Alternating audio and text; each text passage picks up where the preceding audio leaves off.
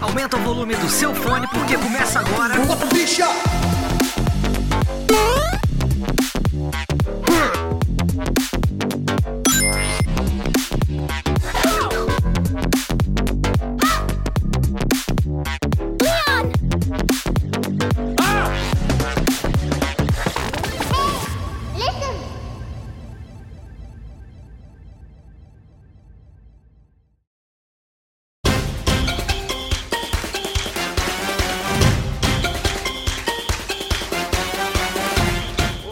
Seja bem-vindo ao Bota Ficha, esse podcast de games e, por que não, de cartinhas, né? Eu, ouvi o episódio dessa semana que foi sobre trading card game e descobri mais um vício aí do Luigi, do Pablo e da Joyce. É, é- essa é a primeira vez que eu faço um voo solo, uma gravação totalmente solitária, sem os meus colegas de bancada. E hoje será um episódio do Bota ao Review. Falarei sobre Crash Team Rumble. É, Crash Team Rumble é um jogo da Activision. Eu gostaria de agradecer a Activision pelo envio do código. Sem ele não seria possível testar o jogo. E como eu falei, a publisher é a Activision, a desenvolvedora é a Toys for Bob, que é uma subsidiária, é um estúdio de desenvolvimento da Activision. E o jogo foi lançado no mês de junho. Eu testei durante algumas horas o jogo e o que que é o Crash Team Rumble, tá? O Crash Team Rumble é um jogo multiplayer de arena 4x4, baseado na série do Crash Bandicoot. Série essa, Crash Bandicoot, que eu vou ser bem sincero pra vocês, eu joguei, eu era apaixonado por ela na série, na, na, na geração do PlayStation 1. É, eu joguei os três e o Crash Team Racing, inclusive eu considero o Crash Team Racing, o CTR, né, pro, pro pessoal mais chegado, como o melhor jogo de kart depois do Mario Kart, melhor joguinho de corrida aí alternativo, né, que não, é, não, não se leva a sério. Pra mim ele é o melhor depois do, do, do Mario Kart, né? E depois disso, eu nunca mais joguei nada relacionado ao Crash. É, eu lembro que eu joguei rapidamente, se não me engano, uma versão do Game Boy Advance. Foi testando né, naquele lance de emulação, né? E tudo mais. E eu sou completamente alheio à, à franquia até hoje. Joguei um pouco da, da, da trilogia remasterizada. Um pouco não, joguei até bastante do primeiro, segundo e terceiro jogo, mas não zerei novamente, porque basicamente são os mesmos jogos, né? E eu recebi o código do, do Crash Team Rumble e decidi ver é, qual é a do jogo. Como eu falei, ele é uma arena multiplayer 4x4. O que, que é uma arena multiplayer? Então, são duas equipes de quatro jogadores cada uma, em que o objetivo é você conseguir mais frutas, que no jogo é chamado de Wumpa, né? Lá no universo do Crash, né? É o nome da, da frutinha que você pega, que você coleta no- nos jogos de plataforma, né? E quem obtém a- a- as duas mil Wumpas ganha a partida. É, mas como isso se dá no jogo, tá? É, antes você passa por um tutorial que ele te apresenta os comandos e as regras, os comandos básicos do jogo e te apresenta três classes de personagens. Te apresenta os pontuadores, que são que é a classe que é o principal objetivo é pegar as umpas, as frutas, e, e- e eles são mais rápidos, eles realmente têm um salto, o salto é melhor, eles têm realmente esse objetivo de, de ser os serem os atacantes, vamos dizer assim. É, tem os bloqueadores, que o objetivo deles é impedir que, que, que o adversário colete, colete as frutas. E tem os suportes, que são meio que um meio termo entre, entre as duas classes. E, e tem uma- uns poderes, uns poderes que para suportar a equipe. Aí eles ajudam também na, no controle de território. As partidas são curtas, são de, de cara, 7 minutos, cinco, menos de 10 minutos de maneira geral. E só tem um, um- O que eu achei curioso, o jogo ele só tem um modo, né? Que é um, um modo chamado Batalha, que são só esses versos. Não tem nenhum tipo de campanha, nenhum tipo de Battle Royale, não tem, não tem nada disso. É, eu demorei para achar, para fechar algumas partidas, né? Eu imagino que isso tenha se dado por conta do- da, da baixa quantidade de jogadores. E o que eu digo aí que, que um ponto negativo do jogo é que ele fica repetitivo bem rápido, sabe? É, por mais que ele tenha três classes, é, é, as classes não são diferentes o suficiente para que te impeça de que você com um bloqueador, por exemplo, jogando com o Crocodilo lá, o Dingo Dial, você, você tente jogar de pontuador. É, então, assim, as classes não são diferentes o suficiente para que você jogue somente de um jeito e quando você troca de personagem é uma jogabilidade totalmente diferente e que permita que você só se especialize naquele personagem. O que eu diria de, de um ponto positivo do jogo, tá? Eu gostei bastante das opções de customização. O jogo tem bastantes skins, muitas skins, skins bem criativas, é, é, mochila, é, pra, nessa edição na, no, primeiro, no, no, no, primeiro kit, né, na primeira temporada, tem umas skins que são os personagens quadriculados, você, você tem todos eles em, não é pixel, né, eles em cubo, sei lá, semelhante ao Minecraft. E também, é, entre os itens que você pode desbloquear, tem as trilhas dos jogos clássicos, que, pô, quem jogou os primeiros Crash Bandicoot, a trilha é muito marcante, entendeu? E o jogo? O, que, que o jogo ele funciona como game as a service, né? O que, que é um game as a service? É um jogo que não tem um é um jogo contínuo, é um jogo que as desenvolvedoras elas desenvolvem para que você continue jogando por um bom tempo, sempre apresentando novidades. Seja novidade de jogabilidade, novidade de cenário, novidade de itens estéticos. E como isso se dá no, no Crash? Ele tem. É, vou usar um paralelo, tá? O Fortnite. Eu joguei Fortnite durante muito tempo e, e ele funciona dessa maneira, como um game as a service. É um, é um jogo com, que não tem um final definido. Você está sempre tendo que, que jogar para pegar coisas, fazer, pegar, obter coisas diferentes. O, o Fortnite ele é um Battle Royale, só que em termos de, de itens estéticos, ele tem vários itens que você pode obter e ele tem os passes de temporada, que é de tempos em tempos você paga por um passe e ele permite você obter itens e coisas exclusivas para aquele passe. E você e ele tem uma esteira de níveis. Você quanto mais você joga, mais você sobe de nível e a cada nível desbloqueia uma coisa diferente para você. No Crash, ele funciona da mesma maneira.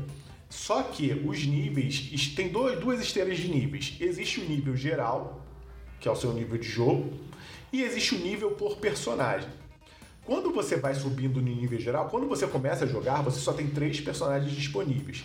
Se eu não me engano, é o Crash, que é pontuador, a Coco, é Bandicoot, que é a irmã do Crash, que ela é suporte, e o Jingle Dial, que ele é um crocodilo e ele é um bloqueador. É um personagem mais grandão, mais pesado, tem, tem um, um, uma arma tudo mais.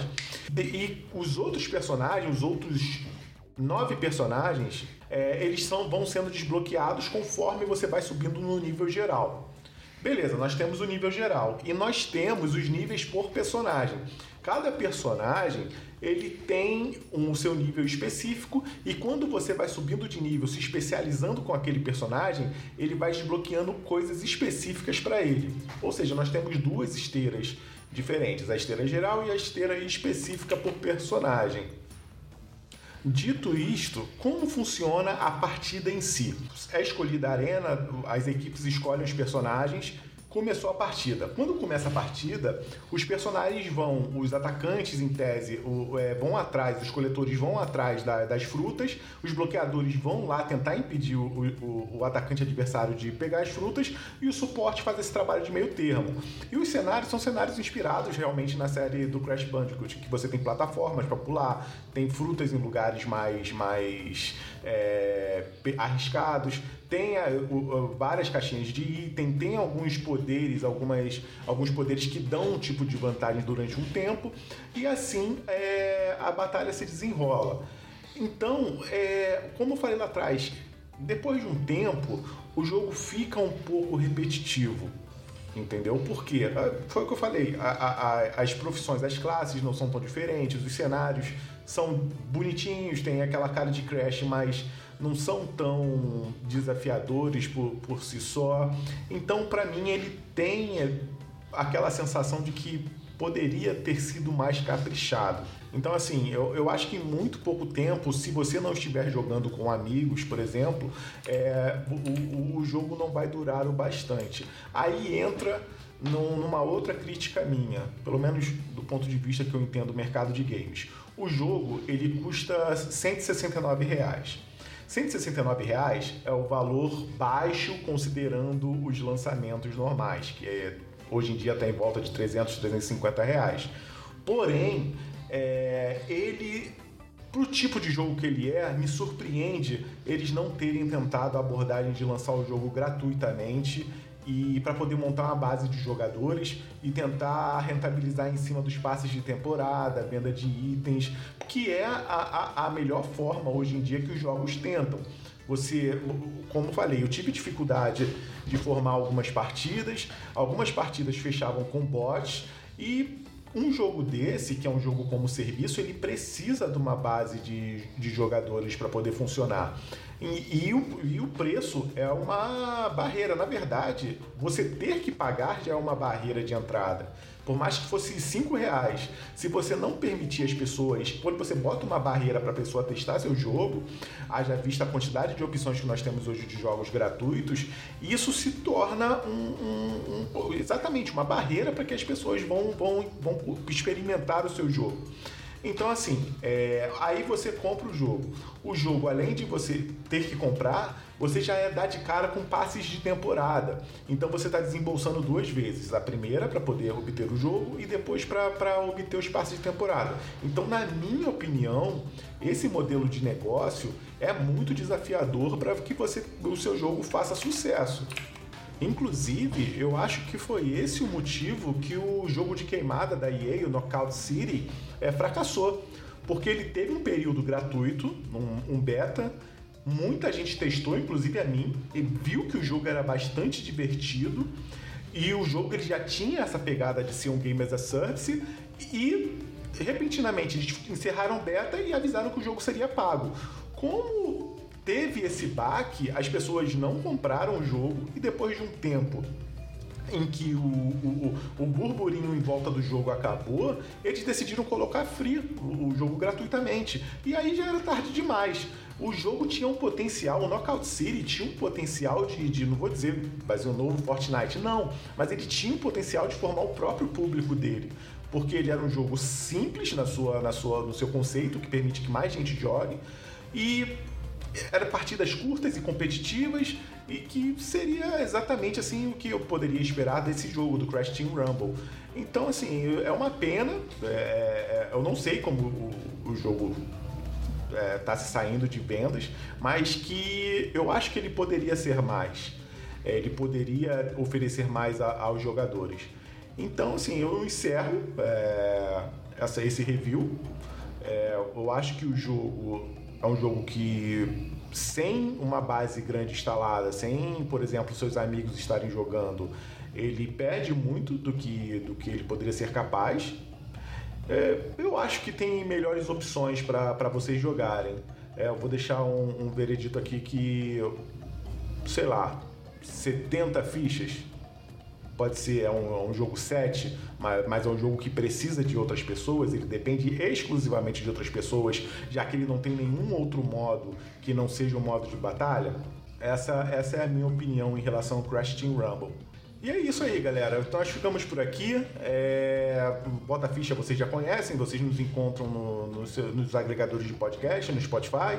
E eu ficaria muito feliz se vocês deixassem um review do como eu me saí aqui falando sozinho. é, deixasse comentário lá no Spotify. E, e é isso. Espero que não tenha sido muito enfadonho aqui no meu review. E nos vemos na próxima. Tchau!